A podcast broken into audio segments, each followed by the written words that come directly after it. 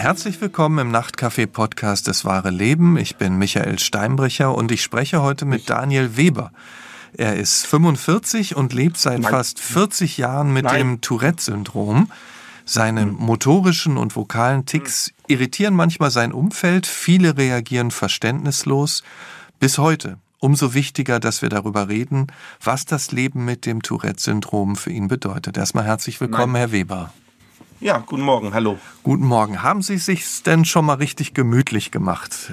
Also ich sitze bei mir zu Hause im Wohnzimmer, hab's mir gemütlich gemacht. Hier ist es schön warm, auch wenn das Wetter draußen ein bisschen kühler im Moment ist.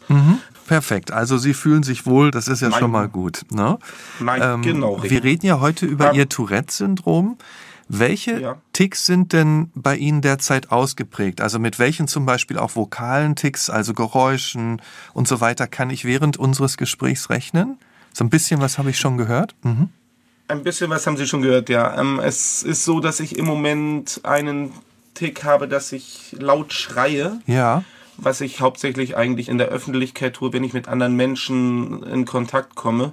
Wenn ich zu Hause in meinem stillen Kämmerlein sozusagen bin, dann bin ich schon etwas ruhiger. Aber das ist eigentlich so der hauptauftretende Tick im Moment bei mir, laute Schreie. Verstehe, Genau. verstehe. Mit den Ticks ging ja los. Ich glaube, da waren Sie Nein. so sechs. Ne? Äh, Können Sie sich an ein Leben ohne Sie überhaupt erinnern, wenn Sie zurückdenken? Ich, also höchstens ganz verschwommen. Also das ist wirklich schon so lange her, dass ich mich eigentlich kaum noch dran erinnern kann, wie es vorher war. Und wenn Sie sich zurückerinnern, also heute haben Sie Nein. gesagt, sind es die lauten Nein. Schreie. Womit hat Ja. das begonnen bei Ihnen?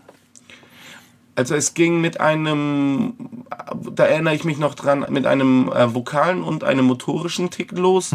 Der vokale Tick war dann ein hohes Lufteinsaugen, was sich dann irgendwie wie das Bellen eines kleinen Hundes angehört hat. Und als motorischen Tick, da ging es los, dass ich immer, wenn ich irgendwo lang gegangen bin, den Drang hatte, in die Hocke, in die Knie zu gehen. Was dann auch auf dem Schulweg eben sehr aufgefallen ist. Also ja, das war so. so alle paar Meter oder wie würden Sie das beschreiben? Ja, genau. Alle Ja? paar Meter, alle paar Meter in die Hocke gegangen und musste dann mit den Fingern den Boden berühren dabei. Mhm. Und dann ging es wieder ein paar Meter und dann kam dieser Tick erneut. Mhm. Ich meine, wir reden heute so selbstverständlich über das Tourette-Syndrom. Hat Nein. denn damals Ja. irgendwer gewusst, ähm, was mit Ihnen los ist, wenn Sie da in die Hocke gehen und diese Geräusche machen, die an Bällen erinnern? Nein, das hat keiner gewusst, weil Mhm. so wie ich das erlebt habe, ist es, das war ja dann so Mitte der 80er Jahre. Da war das Tourette anscheinend noch nicht so bekannt, wie es heute ist. Da, heute ist es ja so, dass sich verschiedene Fernsehsender und auch das Internet angenommen haben. In den 90ern hat sich die Tourette-Gesellschaft Deutschland gegründet. Dadurch ist eine bestimmte Bekanntheit erlangt worden, die in den 80ern und Anfang der 90er nicht vorhanden war. Und bei mir war es dann eben so, dass keiner wusste, was mit mir los ist, nicht mal ich selbst. Und haben Sie sich dann gefragt, also wenn Sie dann auf dem Schulweg Nein. immer mal in die. Hocke gegangen sind, was mache ich da und warum mache ich das, wenn Sie ja gar keine Ursache kannten? Also ich glaube, ich habe mich damals ganz am Anfang gar nicht so sehr gewundert, weil dieser Drang kam mit einmal und ich habe dem dann nachgegeben und habe mir erstmal keine Gedanken gemacht, bis dann eben die Reaktion von außen kam. Was kam dann für. Reaktionen?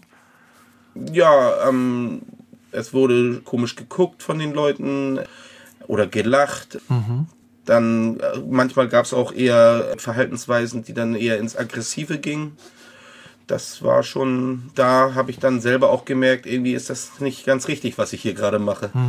Ich meine, Sie sind ja damals dann so mit sechs, sieben auch in die Nein. Grundschule gegangen. Nein, Wie lief das dann für Sie in der Klasse auch? Wie haben die Lehrerinnen und Lehrer zum Beispiel auch reagiert? Also ich kann mich heute nur noch an eine Lehrerin erinnern, das war die Klassenlehrerin. Eine Situation, wo sie eine Aufgabe im Unterricht erklärt hat und ich hatte dann ganz laut Ja gesagt. Ja. Und da hatte sie mich angeschrien, ich soll doch bitte, ich soll die Klappe halten. Also wirklich geschrien hat sie damals. Also hat sie das äh, erstmal als Provokation Nein. gewertet Ja, wahrscheinlich, sie- ne? Mhm. Also ich nehme an, sie hat mich in dem Moment als Störenfried angesehen, dass ich ähm, stören wollte. Mhm. Und da wollte sie mich dran hindern. Aber Sie, ja. Sie wussten ja, dass Sie gar nicht stören wollten, oder? Nein, das wusste ich, ja. Genau. Mhm. Und ich habe dann meinem Vater das auch erzählt zu Hause und der hat sich dann sehr mit der Lehrerin auch gestritten. Ja. ja. Hat sie dann nicht, wenn die Leute von außen Nein. komisch reagiert haben, Sie haben ja Nein. auch gesagt, manchmal aggressiv reagiert haben, die Lehrerin, die Klassenlehrerin sich provoziert gefühlt hat, obwohl sie es ja gar nicht wollten, haben Sie sich dann nicht eigentlich dauernd im Alltag auch missverstanden gefühlt? Doch, also häufig missverstanden gefühlt und dadurch, dass ich eben sehr unter Druck stand, weil ich merkte, ähm, das ist nicht erwünscht, solche mhm. Geräusche und Bewegungen, ähm, stand ich sehr unter Druck und habe versucht, die Ticks zu vermeiden. Mhm. Aber wenn ich eben immer dran gedacht habe und immer die Ticks vermeiden wollte, da kam der Drang umso stärker und deswegen war das im Grunde wie so ein Teufelskreis. Also das Vermeiden führt dann wieder oder das Vermeiden Nein. wollen führt zu mehr Druck Nein. und das zu mehr Ticks. So kann man es sagen? So kann man es sagen, mhm. genau. Wie ging es denn dann weiter auf der Schule und mit der Klassenlehrerin? Nach dem Streit ähm, mit Ihrem Vater? Also es war so, dass ich nach einem halben Jahr die Schule gewechselt habe. Mhm. Meine Familie und ich ist dann auch in einen anderen Stadtteil von Hamburg gezogen. Und dort bin ich dann auf eine andere Grundschule gekommen und habe ein halbes Jahr, also das zweite halbe Jahr der ersten Klasse dann mit mit einer Lehrerin im Einzelunterricht erstmal zugebracht, um mich einzugewöhnen, und das war eine sehr verständnisvolle Lehrerin, die hat mein Tourette total akzeptiert. Und mhm. zum neuen Schuljahr, also zur zweiten Klasse, bin ich dann dort in den Klassenverband eingestiegen. Mhm. Und wie ist es Nein. da dann gelaufen? Ähm, kam sie da dann mit den Mitschülerinnen und Mitschülern besser klar? Also da kam ich besser klar, weil es merkwürdigerweise so war, erinnere ich mich heute, mhm. dass im Unterricht meine Ticks eigentlich so gut wie gar nicht aufgetreten sind. Ja. Sie traten dann immer dann auf, wenn ich nach Hause kam oder wenn ich nachmittags dann Schulschluss hatte. Da kamen die Ticks, bis auf den Tick mit dem in die Hocke gehen. Den habe ich auch während des Unterrichts beibehalten. Aber der hat dann im Grunde während des Unterrichts selber gar nicht gestört, weil ich ja auf dem Stuhl saß und dementsprechend dann nicht in die Hocke gegangen bin. Aber vokale Ticks hatte ich dann im Unterricht bis zur vierten Klasse mhm. gar nicht, mhm. eigentlich. Und wie war das dann zu Hause? Nein. Haben Nein. Ihre Eltern dann irgendwie auch gelernt, damit umzugehen? Nein. Oder wie war das? Weil ich meine, auch Sie wussten ja wahrscheinlich nicht, was es war oder ganz bestimmt nicht so, wie Sie es erklären. Hat Sie das auch erstmal irritiert, Ihre Eltern? Meine Eltern waren sehr irritiert, ja, mhm. und haben es auch lange Zeit dann nicht verstanden. Mhm. Ähm, es war dann, dann so, dass erstmal haben sie sich gewundert, warum ich immer in die Hocke gehe und was die Geräusche sollen. Die, sie haben dann natürlich auch gedacht, dass ich das absichtlich mache. Mhm. Und da gab es dann schon viel Streit zu Hause, ja. Mhm. Und Sie haben wahrscheinlich gesagt, ich will's Nein. ja gar nicht, ja, und ich will auch nicht provozieren. Nein. Aber dadurch, dass sie die Krankheit nicht kannten, bleibt dann immer was im Raum stehen, stelle ich mir vor. Ne? Genau so hm, ist es, ja. Hm. ja. Waren Sie denn dann auch bei einem Arzt Nein. oder bei einer Ärztin, um mal zu gucken, was dahinter steckt? Also wir haben eine geradezu eine Arzt-Odyssee hinter uns gebracht. Okay. Ähm, mhm. ich, ich, war mit acht Jahren bin ich zu einer Kinderärztin gefahren mit meiner Mutter, die mir dann eine ja eine Phosphatallergie diagnostiziert hat. Eine Phosphatallergie, okay. Und genau, was, was heißt das genau? Ähm, mhm. Das bedeutete, dass ich bestimmte Stoffe ähm, nicht mehr zu mir nehmen durfte, insbesondere Stoffe, die in Süßigkeiten enthalten sind. Damals war es zum Beispiel so, dass Gummibärchen ähm, mhm. noch künstliche Farbstoffe hatten. Und da hieß es dann, von den weißen Gummibärchen, da dürfte man so ein, zwei pro Tag essen, aber von den roten, die sind ganz gefährlich. Oder Schokolade, Lakritz, sogar äh, Margarine auf Brot. Das, das war sogar schwierig. Und deswegen wurde dann mein, als Kind mein Süßigkeitenkonsum sehr stark reduziert. Mhm. Ähm, es war nur so, dass ich manchmal, wenn meine, meine Mutter oder mein Vater nicht hingeguckt haben, dann heimlich schon was genascht habe. Und dann kam das schlechte Gewissen und dadurch haben sich die Ticks dann erhöht, aber das hat dann das Ganze bestätigt, dass es ah. durch die durch die Süßigkeiten meine Ticks stärker werden, obwohl das im Grunde nicht so war, genau. Mhm. genommen. Also wenn ich mir das Nein. jetzt so vorstelle, ähm, Nein. dieses sich missverstanden fühlen, die Reaktion auch von außen, die Sie ja dann schon in jungen Jahren auch bekommen haben, wurden Sie denn in irgendeiner Form auch psychologisch begleitet? Also waren Sie da mal in Therapie, um das irgendwie aufzufangen? Ja, ich war, also als diese Kinderärztin die Diagnose gestellt hat, hat sie mich auch an eine, ähm, an eine Psychotherapeutin verwiesen, mit der ich dann mehrere Sitzungen hatte. Ich mochte diese Therapeutin sehr gern, das weiß ich noch. Also immerhin eine gute Erinnerung, so ein bisschen, ja. Ja, Mhm. Genau. Ja. Aber sie hat dann trotzdem war es so, dass sie immer, wenn ich einen Tick hatte, dann kam so ein so ein so ein beruhigendes dieses dieses Zissen so, so zum Okay. Mhm. Beruhigen. Und das hat mich natürlich immer wieder an meine Ticks erinnert und dadurch sind sie dann nicht sind sie dann nicht weniger geworden. Also das hatte mich Verstehe. dann auch trotzdem noch so ein Stück weit unter Druck gesetzt. Mhm, Ich verstehe. Nein. Nein. Ähm, Sie haben ja gesagt, so in der Grundschule, da war es eigentlich ganz gut im Unterricht. Und äh, Mhm. Sie sind da ganz gut klargekommen. Da war es ja dann die Phase, wo es mehr zu Hause dann ähm, losging. Sie sind ja dann auch erstmal aufs Gymnasium gegangen. Wie sind Sie dann da zurechtgekommen mit Mitschülerinnen, mit Mitschülern, mit der gesamten Situation dort? Ja, also es ging los in der fünften Klasse, dass ich da auch noch keine Ticks im Unterricht hatte. Ähm, und dann in der sechsten Klasse ging es dann, ging's dann damit los. Und da waren dann die Mitschüler natürlich sehr irritiert und die Lehrer auch. Und da ging es dann eben mit Schulmobbing auch los. Also dass Mitschüler äh, mich nachgemacht haben oder Strichliste geführt haben, wie, wie oft ich jetzt getickt habe. Zum Glück ist es nicht passiert, dass es irgendwie körperliche ähm, Auseinandersetzungen gab. Das war in der Schule dann nicht der Fall. Aber ich denke mal, wenn man, wenn man auf psychischer Ebene gemobbt wird, dann reicht das auch schon. Das wollte ich gerade sagen. Also das Nein. ist ja nicht Ja. weniger, Nein! nicht weniger bedrängt und Nein. schlimm, äh, psychisch gemobbt zu werden. Ja. War das dann wieder so, dass Sie sich, so wie Sie es schon mal angedeutet haben, da unter Druck gefühlt haben und die Ticks dann auch stärker wurden? Oder wie war das in dieser Zeit? Nein. Ja, also immer wenn ich mich unter Druck gesetzt fühle, auch heute noch, oder wenn jemand ständig auf meine Ticks reagiert, dann, dann werden sie automatisch stärker, weil ich an die Ticks denke. Ähm, jetzt gerade, wo ich spreche, da sind die Ticks ein bisschen in den Hintergrund gerückt, weil ich mich gerade mehr aufs Sprechen konzentriere. Und dementsprechend die Ticks ja ein Stück weit vergesse. Ja. Ähm, und, und das war eben in der Schule damals so, dass ich immer und immer wieder an die Ticks erinnert wurde und unter Druck gesetzt wurde. Und dadurch kam dann der Drang, die Ticks dann gerade auszustoßen. Wie haben die sich dann geäußert in dieser Nein. Zeit?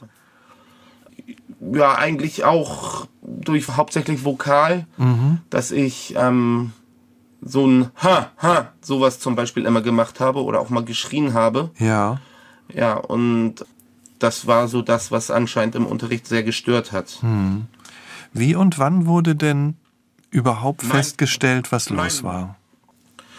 Also, nachdem wir verschiedene Ärzte aufgesucht haben und Therapeuten besucht haben, Allergietests gemacht haben und so weiter, war es so, dass mein Vater einen Tag, an einem Tag mit dem Universitätsklinikum in Epp- Hamburg-Eppendorf telefoniert hat, mit einem Arzt von der, ähm, also aus der Kindermedizin sozusagen. Ja. Und der hatte mich dann wohl im Hintergrund ticken gehört und hat dann durchs Telefon die Diagnose, das hört sich wie Tourette-Syndrom an, Ah, gestellt. also mehr, Nein. mehr so Zufall Nein. äh, war das, ne? dass er das mitgekriegt hat.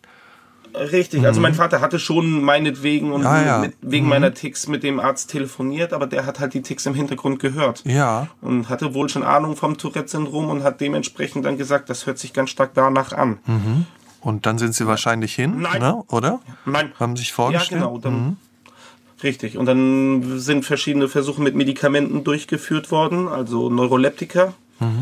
Und ja, dann mit 16 bin ich dann in, in die offene Kinder- und Jugendpsychiatrie in der Klinik auch gekommen. Aber wenn wir nochmal bei diesem Moment bleiben, als Sie es dann wussten, war Nein. das, war das erstmal eine Nein. Erleichterung äh, auch für Sie, jetzt zu wissen, was, was los war und vielleicht auch für die Menschen drumherum dann leichter damit umzugehen? Also es war insofern eine Erleichterung, dass das Kind dann mit einmal einen Namen hatte, sozusagen. Ja, ja. Ähm, aber es hat eigentlich an meiner ganzen Situation nicht viel geändert, weil eben die Menschen einfach Tourette noch nicht kannten. Und ich habe den Menschen halt immer gesagt, das ist eine Krankheit und oftmals mhm. kam dann so, genau, er, erzähl du mal. Also mhm. mir wurde dann auch oft nicht geglaubt. Mhm. Erzählen Sie mal so auch, Sie haben es ja schon angedeutet, es gab mal Aggressionen. Welche Reaktionen haben Sie denn auch jetzt nicht nur in der Schule, sondern auch außerhalb Nein. erhalten? Was weiß ich, im Bus, in, in anderen Situationen? Nein. Also da fallen mir jetzt spontan zwei Situationen ein. Ich ja. bin einmal als Jugendlicher mit dem Bus ähm, in Hamburg gefahren. Mhm. Ähm, und da ist, hatte ich dann auch im, ganz hinten auf der letzten Bank gesessen und hatte halt meine Ticks. Der Bus war auch nicht besonders voll, aber irgendwann ist der Busfahrer dann rechts rangefahren, aufgestanden, nach hinten gekommen und mir damit gedroht, mich rauszuschmeißen, wenn ich nicht sofort damit aufhöre. Mhm.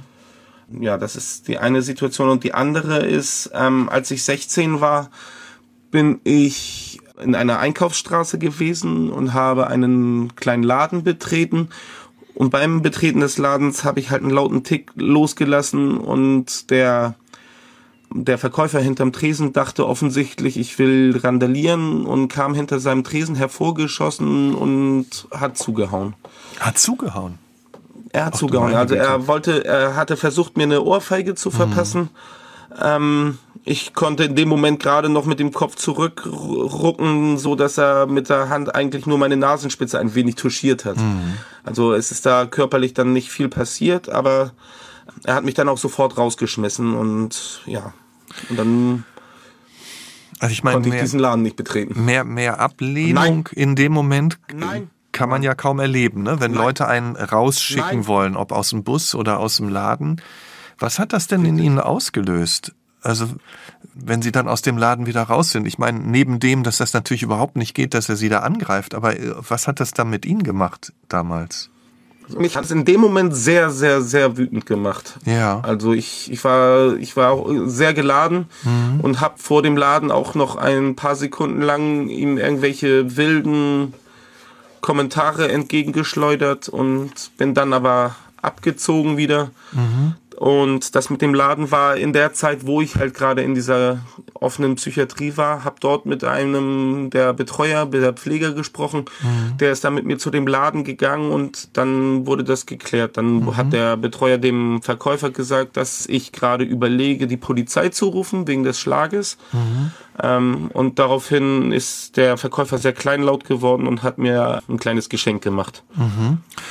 Also das ist ja, finde ich, eine, eine gute Reaktion, Nein, da dann hinzugehen, sich damit auseinanderzusetzen. Gab es denn ja. auch mal, also sind Sie dann immer so, so auch, wenn man so will, selbstbewusst dann nochmal auf die Leute zu oder haben Sie auch sich dann irgendwann gedacht, ey, jetzt dann fahre ich einfach kein Bus mehr oder, oder stell mich diesen Situationen gar nicht? Ähm, was hat das auf Dauer mit Ihnen gemacht? Also sind Sie immer so selbstbewusst geblieben? Nee, ich war, ich war ja nie selbstbewusst. Ja. Also das mit dieser Drohung der Polizei und, da, und dem Gespräch und so, das, das ist auch eher auf dem Mist meines Betreuers ah, gewachsen verstehe. und nicht auf meinem. Also mhm. ich wollte eigentlich selber gar nicht, ich wollte es eigentlich auf sich beruhen lassen. Mhm. Aber es hat schon dazu geführt, dass ich ungefähr ein Jahr lang mich nicht getraut habe, Bus und Bahn zu fahren und in Hamburg dann alle Strecken mit dem Fahrrad gefahren bin. Mhm das, also das, die Selbstbewusstsein, Selbstvertrauen, das, damit war es bei mir noch nie weit her. Mhm.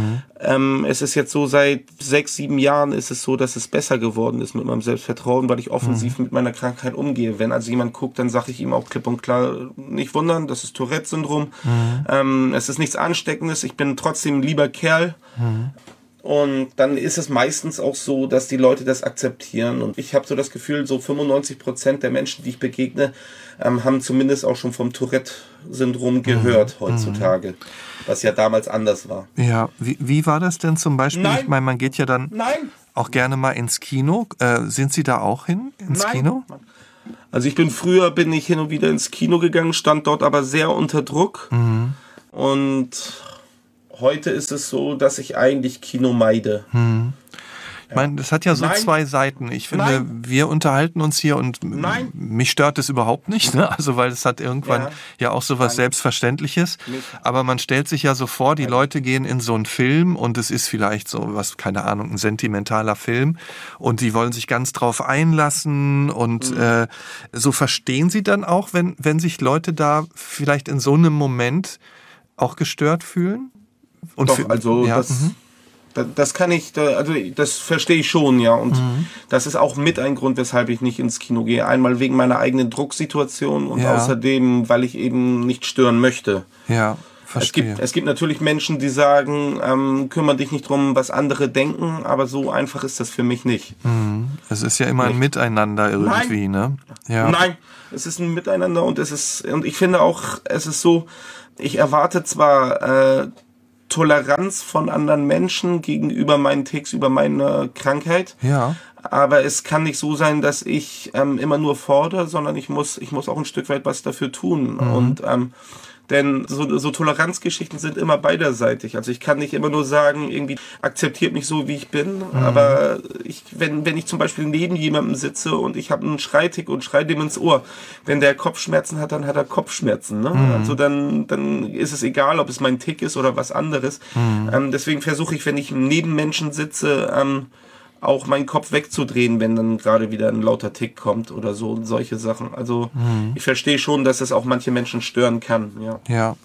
Sie haben ja gesagt, gerade schon mal Nein. kurz, äh, Sie sind mit 16 ähm, für ein halbes Jahr auch selbst in eine Kinder- und Jugendpsychiatrie gegangen. Wie, wie kam es dazu?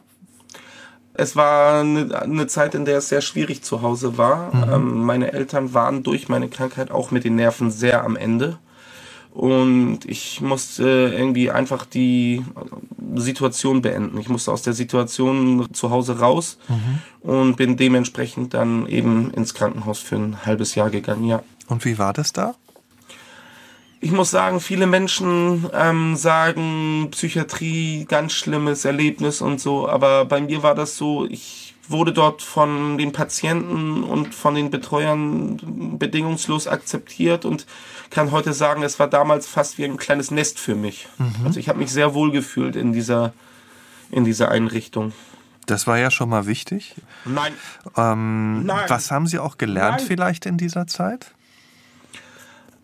Also ich habe damals auf jeden Fall gelernt, dass ich nicht von, von allen Seiten nur abgelehnt werde, sondern dass es auch Menschen gibt, die mich mögen. Ah ja. ähm, ich habe damals mit 16 in dem Krankenhaus auch ein Mädchen kennengelernt, der das mit meinen Ticks offensichtlich egal war und ich habe mich sehr gut mit der verstanden und ähm, ja, wir waren dann auch, wenn auch nur ein paar Wochen, aber wir waren ein paar Wochen ein Paar, ja. Das heißt, Sie. Sie haben gespürt, ähm, es kann auch eine Form von Selbstverständlichkeit Nein. geben.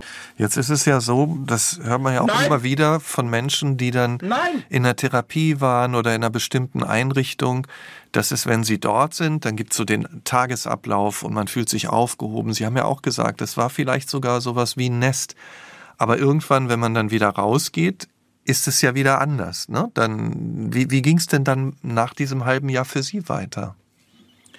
Also es ging dann so weiter, dass während des Aufenthalts in der Psychiatrie entschieden wurde oder ich mitentschieden habe, dass ich in eine äh, Jugendwohngruppe ziehe, die nicht sehr weit von diesem Krankenhaus entfernt ist.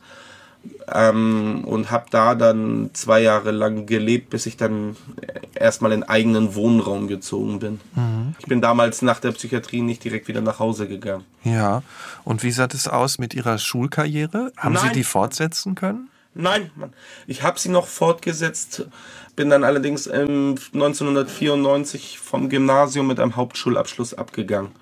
Ähm, also einen Abschluss habe ich gemacht. Ich habe dann einige Jahre später noch meinen Realschulabschluss nachgeholt und habe dann diverse Ausbildungen gemacht. Haben Sie das Gefühl, die Leute unterschätzen Sie manchmal? Nein, Mann. Nee, äh, ma- manchmal habe ich das Gefühl, die Leute überschätzen mich. Also Inwiefern? Ähm, es werden dann manchmal Dinge von mir erwartet, die ich auch aus psychischen Gründen ähm, wo ich mich überfordert fühle, ähm, was für andere gesunde Menschen einfache Sachen sind, wo die sagen, gut, dann mache ich das jetzt, mhm. ähm, während ich sage, mir steht mit einem Berg direkt vor dem Gesicht und ich und ich blockiere total. Mhm. Also ich kann dann nicht klar irgendwie mehr denken, so dass das ist das Problem mhm. dann auch. Ja. In welchen Situationen haben Sie das so erlebt? Also auch zum Beispiel während der Ausbildung oder so? Oder wo war das? Ja, in Ausbildung mhm. und, und in beruflichen Situationen, ähm, wo dann Sachen von mir gewünscht oder gefordert wurden, die für, ich sag jetzt mal ganz flapsig, normale Menschen ähm, die die bewerkstelligen oder sich da reinhängen in so eine Aufgabe und das, das war mir nicht möglich, weil ich immer Angst hatte zu scheitern mhm. und das hat das dann verschlimmert, so dass ich, dass, dass ich eben im Kopf dann blockiert war mhm. und meine Aufgaben dann erst recht nicht erfüllen konnte. Mhm. Und das war eben hauptsächlich in Ausbildung und in weiterer beruflicher äh, Laufbahn dann, ja. Also war das auch wieder so ein Gefühl, Sie haben ja gesagt, eigentlich wäre ich gern bei den Eltern gewesen, Nein. aber es ging nicht. Nein. War das hier auch wieder so, eigentlich würde ich gern arbeiten, aber so wie die Arbeit da organisiert ist, so hat es irgendwie auch nicht funktioniert? Ja, richtig. Mhm. Und meine eigene Situation, das also ich bin ja jetzt auch Erwerbsminderungsrentner momentan. Ja. Und weil ich eben einfach gemerkt habe, dass Arbeiten im Moment gar nicht, gar nicht bei mir geht, mhm. so wie ich das möchte. Ähm, mhm. Das Einzige, was ich eben, wo ich ein paar Euro verdiene, ist, dass ich bei uns im Dorf ein bisschen Zeitung austrage. Mhm. Oder mal für einen Nachbarn den Rasenmäher. So, das sind so, so einfache Sachen, aber wirklich Arbeiten, die Engagement, die die Selbstständigkeit erfordern, die kann ich im Moment nicht ausführen, leider. Mhm. Obwohl ich es gern würde. Das wollte ich gerade sagen. Ähm, ringen Sie damit? Hadern Sie damit? Oder, Nein. oder akzeptieren Nein. Sie das oder nehmen, nehmen Sie das einfach so an, dass Sie sagen, das geht bei mir und das geht bei mir nicht? es ist schon so, dass ich damit hader, ja. ja. Also ähm, ich würde gern gesund sein und eine Arbeit verrichten, wo ich dann vielleicht auch ein bisschen mehr Geld verdiene, als ich jetzt als Rente bekomme. Mhm. Also es schlägt sich natürlich auch auf den Geldbeutel bei mir nieder, ne? Mhm. So und deswegen, ähm, wenn ich gesund wäre, dann wäre vieles einfacher, glaube ich. Mhm. Wie ist das denn so mit den Erfahrungen ähm, aus der Jugend? Sie haben Nein. das ja beschrieben, wie das im Bus Nein. war und so. Mann. Ist Nein. das denn da immer noch ähnlich oder also haben sich solche Dinge wiederholt? Erfahren Sie sowas immer noch oder würden Sie sagen, da hat sich vieles verbessert? Also da würde ich auf jeden Fall sagen, da hat sich vieles verbessert. Ja. Ähm, jedenfalls für mich. Es ist so, dass ich schon noch angeguckt werde, wenn ich irgendwie in Bus, Bahn oder in einem Einkaufszentrum mhm. oder so mhm. bin. Da werde ich schon noch von den Leuten angeguckt, aber die meisten gucken dann im Grunde nur, ähm, weil sie, weil sie sicher gehen wollen, dass da nicht irgendwie Hilfe benötigt wird, weil die Menschen können ja in dem Moment nicht wissen, mhm. was für eine Krankheit das ist. Es könnte ja auch sein, dass ich jetzt gleich einen epileptischen Anfall habe oder irgendwie mhm. anders wegkippe oder so. Da gucken die kurz, um, um zu checken, braucht der Mann mhm. Hilfe mhm. und wenn sie dann sehen, dass alles in Ordnung ist, gucken sie meistens auch wieder weg und gehen ihrer Sachen nach. Mhm. Ähm, manchmal ist es natürlich immer noch so, dass Menschen lachen oder auch mal rumschimpfen oder so. Aber heute ist es so, dass ich nicht mehr so ein Duckmäuser bin und mich dann zurückhalte, sondern auch Kontra gebe. Mhm. Wenn Sie die Hilfe ansprechen, Sie hatten ja auch mal einen körperlich sehr schmerzhaften Nein. Tick. Was, was war das? Nein, es war so, dass ich meinen Kiefer, meinen Mund so verschieben musste, mhm. dass ich mit den Backenzähnen, mit den oberen Backenzähnen immer in die Wange reingedrückt habe. Dadurch ist richtig mhm. eine kleine ähm, Kerbe, ein kleines Loch in der Mundschleimhaut entstanden, was sehr schmerzhaft war. Dazu die Muskelkater. Da war es dann tatsächlich so, dass ich mich mit Aspirin irgendwie, kann man schon fast sagen, vollgepumpt habe, um die, um den Schmerzen zu begegnen. Mhm. Und diesen Tick hatte ich, den habe ich eigentlich immer dann, wenn ich mal für drei, vier Tage meine Tourette-Medikamente vergesse. Mhm. Und, und vor ungefähr zwölf Jahren oder 13 Jahren, da hatte ich diesen Tick einmal eineinhalb Jahre lang, weil ich in einer Umschulung war, die mich so unter Druck gesetzt hat, dass, dass dieser Tick gar nicht mehr weggehen wollte, obwohl ich meine Medikamente genommen habe. Also das heißt, in den anderthalb Jahren ging es Ihnen Nein. dann wie? Nein. Also da ging es mir körperlich richtig schlecht. Mhm. Ich hab, ähm, musste die Ausbildung meine öfter absagen, weil ich nicht in der Lage war, ähm, dorthin zu fahren. Mhm. Es war dann teilweise so, dass ich wirklich den ganzen Tag im Grunde nur auf meinem Bett gelegen habe und zu nichts fähig war. Es war, es war sogar zu anstrengend, etwas zu essen. Also mhm. es war, das war schon zu viel damals. Gab es denn in dieser Zeit Nein. Freunde, Nein. die bei Ihnen waren? In der Zeit mit dem Kiefertick? Ja, ja, oder überhaupt in solchen Krisensituationen. Man sagt ja auch, Freunde sind wichtig, wenn es einem gerade auch mal nicht gut geht. Ne? Ähm, hatten ja. Sie da Menschen, mit denen Sie sich über Nein. Ihre Sorgen, über Nein. Selbstzweifel, über Hoffnung, ähm, über alles so, was zum Leben ja auch dazugehört, austauschen konnten? Ja, also es war so, dass ich als Jugendlicher in dem Jugendbereich einer Kirchengemeinde in Hamburg mhm. ähm, war und das hat sich so ergeben, ich war Konfirmand in dieser Gemeinde und dann gab's in dieser Kirchengemeinde eine neue ähm, ja, äh, Sozialpädagogin, die Jugendarbeit aufbauen sollte und die ist dann durch die Konfirmandengruppen gegangen und hat Werbung dafür gemacht, ähm, Gruppenleiter, Jugendgruppenleiter zu werden. Mhm. Und da bin ich dann auch mit und dann ging es mit einer Kindergruppe los und dadurch habe ich eben meine ganzen Freunde, die, die da auch angesprochen wurden, ähm, die habe ich alle kennengelernt und da waren viele sehr, sehr enge Freundschaften bei, an die ich mich auch gern zurückerinnere, ja. Wenn ich mir das so vorstelle, mhm. Sie haben jetzt, mhm. ähm, gehen ja mit seit ungefähr 40 Jahren mit, mit Tourette um. Ähm, In etwa, ja. Hat sich denn an Ihrer Einstellung dazu was verändert? Also auf der einen Seite höre ich raus, beruflich hadern sie, weil bestimmte Dinge nicht so gehen. Und wenn es beruflich mhm. nicht so geht, dann ist auch finanziell nicht das möglich, was sie sich wünschen. Das hat ja immer dann wieder Folgewirkung. Auf der anderen Seite sind die Reaktionen Nein. andere. Sie haben Nein. ein freundschaftliches Umfeld. Also geht's immer noch so darum, gegen das Tourette anzugehen, was ja dann auch wieder Druck macht? Oder haben Sie es mehr als Teil von sich angenommen nach all den Jahren? Wie würden Sie das beschreiben? Also ich habe größtenteils aufgehört, gegen das Tourette anzukämpfen, mhm. sondern versuche mehr ähm, das Verständnis in der Gesellschaft zu fördern mit Öffentlichkeitsarbeit. Also ich bin auch ähm, Mitglied in der Tourette-Gesellschaft Deutschland und wir sind vor der Pandemie sehr viel zu Kongressen, äh, Neurologen und Arztkongressen gefahren, wo wir dann mit einem Infostand uns präsentiert haben als Tourette-Gesellschaft. Ähm, also mir geht es in erster Linie jetzt darum, das Tourette-Syndrom bekannter zu machen und ähm, für mehr Verständnis in der Gesellschaft zu sorgen. Ich nehme schon noch meine Medikamente gegen das Tourette, weil es mir ohne wahrscheinlich schlecht gehen würde. Mhm.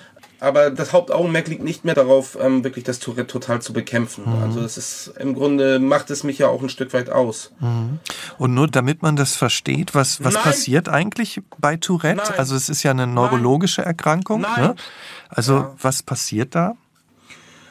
Also es ist so, dass ich merke, also Tourette-Syndrom, die Ticks, die macht man schon bewusst. Mhm. Also man hat schon so ein, so ein Vorgefühl, ähm, also ich jedenfalls habe schon so ein Vorgefühl, dass sich da jetzt ein Tick anbahnt. Also es ist ja. nicht so, dass der rauskommt und ich bin selber total überrascht. Also es, ich vergleiche das manchmal mit einer Batterie, die man auflädt. Also sie, man lädt sie auf, man lädt sie auf, man lädt sie auf, mhm. dann ist sie irgendwann voll und dann entlädt sie sich ganz rapide. Mhm.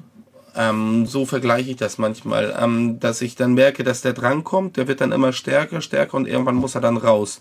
Und dann geht's wieder für ein paar Sekunden. Mhm, verstehe. Und, und die Medikamente, wo, was machen die eigentlich genau? Die, die beruhigen das oder sollen das beruhigen oder wie funktioniert das? Ich, ich bin da kein Experte. Mhm.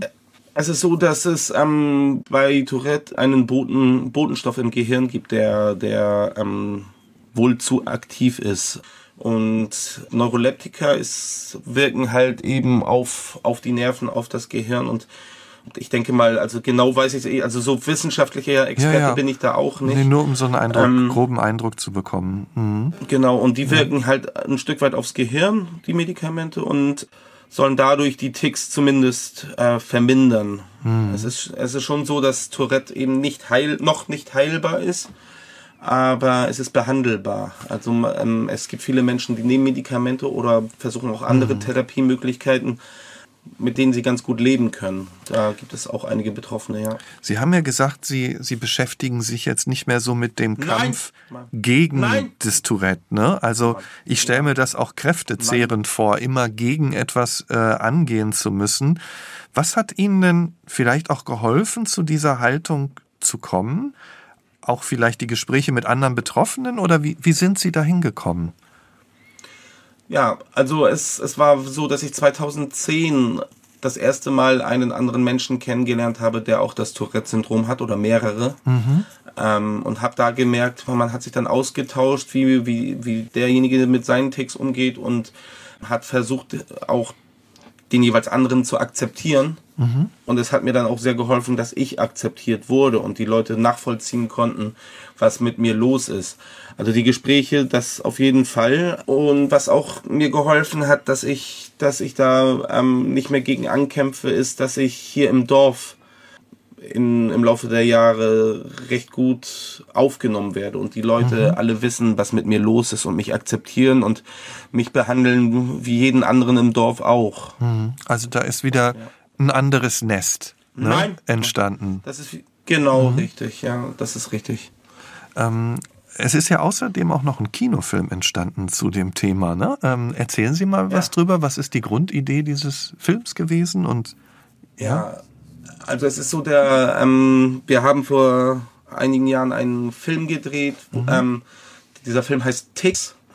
Ist ein Dokumentarfilm, Spielfilmlänge, wo ich mit einem Neurologen, einem Psychiater, zwei weiteren Tourette-Betroffenen und einem Filmteam sind wir in zwei Etappen. Einmal eine Woche ähm, haben wir die Tourette-Zentren abgefahren in Lübeck, Hannover, Köln und Paris. Und in einem zweiten Teil sind wir drei Wochen lang nach Lappland gefahren ähm, und haben dort, da ging es darum, wie, wie sich das denn auf uns Betroffene auswirkt, ähm, wenn wir, wenn wir in eine Gegend kommen, wo wir unsere Ticks nicht unterdrücken müssen, wo, wo wir ruhig ticken können, ähm, wie sich das auswirkt. Und ich habe in diesem Film, also während der Dreharbeiten gemerkt, dass ich innerlich total entspannt wurde und ganz ruhig wurde. Ja, und das Filmteam war eben die gesamten Wochen eben dabei und hat ähm, die Kamera viel laufen lassen. Und ich muss sagen, dass das für mich irgendwie ein Stück weit Urlaub war. Einfach mal, einfach mal runterkommen, ähm, vergessen, was andere Leute über mich denken. Das hat mir damals sehr gut getan und ähm, ist eine schöne Erinnerung und diese Reise würde ich gern, gern wiederholen. wie ist es? Nein. Wie ist es so im, im Alltag? Also wenn Sie sagen, da sind Sie runtergekommen, ähm, Sie leben heute auch mit Ihrem Vater und Ihrer Schwester zusammen. Ist es, ist Tourette da unter Ihnen überhaupt noch ein Thema? Nein. Tourette ist kaum noch ein Thema. Ähm, wir gehen damit eigentlich ganz lustig um, ähm, dass mein Vater oder meine Schwester, die kommen dann auch mal mit flapsigen Sprüchen oder ich selber sag dann auch mal irgendwelche Sachen. Wenn ich dann los einen lauten Schrei ähm, losgelassen habe, dann sage ich manchmal irgendwie ganz laut irgendwie so so halt die Klappe jetzt und dann und dann lachen wir. Also Ja. wir wir nehmen das schon ein bisschen auf auf auf die Schippe jetzt inzwischen das Tourette ja. Genau. Und was Sie ja auch gesagt haben, ist, ähm, dass Sie ein Umfeld Nein. haben in dem Dorf, das wie ein Nest ist, wo die Leute Sie kennen ne? und so weiter. Ähm, wie wie sieht's denn aus Ja. mit Beziehungen? Nein. Ähm, das ist ein schwieriges Thema, ja. Also ähm, ich hatte im Laufe meiner meines Lebens schon Beziehungen, ja. Ähm, allerdings hat äh, die längste Beziehung leider nur ein halbes Jahr gehalten. Und es ist es ist auch so, ähm, dass wenn ich in der Öffentlichkeit bin, dann sehen natürlich die Menschen, die mich nicht kennen, äh, dadurch, dass ich auffällig bin, als erstes die Ticks. Und es ist ja ganz oft so, was ich, was ich schon mitgekriegt habe, dass der erste Eindruck derjenige ist, der zählt. So, und wenn man dann als erstes von einem Menschen die Ticks sieht und dann erst den Menschen dahinter, dann ist das Kind meist in den Brunnen gefallen, so sehe ich das. Ah, Das meinte ich nämlich so ein bisschen, als ich mal gefragt habe mit dem Unterschätzen, dass die Leute sie einfach ja äh, auf die Ticks dann vielleicht erstmal reduzieren oder oder einfach äh, irgendwie auch falsche Bilder entstehen. Ist das Ja. ist das Nein. schon noch manchmal so? Ja, das, das ist, das mhm. habe ich manchmal schon den Eindruck, ähm, dass Leute dann besonders vorsichtig mit mir umgehen oder mhm. so. Ähm, einmal habe ich das gehabt, es ist gerade mal ein Jahr her oder so. Da bin ich in einen Bus eingestiegen und da war dann eine Frau, die hat meine Ticks gehört und dachte halt, ich hätte auch körperliche Behinderung und hat mir einen Platz angeboten. Mhm. Obwohl man mir ansieht, dass ich eben nicht in einem Alter bin, wo ich gebrechlich wäre. Also sie dachte, ja. dass ich wirklich eine, auch eine körperliche Behinderung habe und hat mir den, haben mir dann einen Sitzplatz angeboten, den ich dann äh, freundlich abgelehnt habe. Mhm. Also ja. ähm, ich werde durch mein Tourette werde ich schon manchmal falsch eingeschätzt. Mhm. Was würden Sie sich denn wünschen für, für Menschen mit Tourette? Also was würde, was würde Menschen mit Tourette auch helfen in dieser Gesellschaft? Nein. Ähm, da komme ich mal auf das Thema Inklusion. Ja. Ähm, Inklusion, da geht es ja darum, dass, dass ähm, alle Menschen gleich behandelt werden, dass Menschen mit Behinderung keine Benachteiligungen erleben. Mhm. Aber viele Menschen verstehen das falsch und sorgen dann dafür, dass keine Benachteiligungen, sondern Bevorteilungen ähm, mhm. entstehen. Und ich finde, und ich wünsche mir für Menschen mit Tourette, dass weder das eine noch das andere, so, sondern dass es wirklich wie der, wie der Gedanke der Inklusion ja eigentlich sein sollte, dass man ganz normal wie jeder andere behandelt wird. Mhm. Was ich mir übrigens nicht nur für Tourette betroffen sehe, sondern für Behinderungen und mhm. ähm, Menschen aller Art, äh, ob sie, ob sie eine Krankheit haben oder ob, ob sie homosexuell sind oder ob sie eine andere Hautfarbe haben oder das ist völlig egal. Ich finde, dass alle Menschen genau hundertprozentig gleich behandelt werden mhm. sollten und nicht weder benachteiligt noch bevorteilt mhm. werden. Ich frage jeden Gast am Ende äh, dieses Podcasts, äh, was nach all den Erfahrungen äh, im Leben Nein. ihm oder ihr wichtig ist. Was würden Sie sagen? Was ist Ihnen heute im Leben wichtig?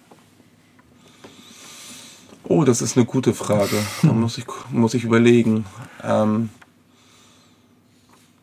also mir ist wichtig, dass ich mit meiner Familie und meinen Freunden ähm, mich gut verstehe, dass es mir gut geht, dass mein Tourette-Syndrom noch mehr akzeptiert wird, mhm. als, es, als es das vorher wurde oder als es das sowieso schon ist. Und mir ist wichtig, mit, mit Menschen in Kontakt zu kommen. Äh, Bekanntschaften zu schließen, auch gerade hier bei uns in der, in der Gemeinde im Dorf.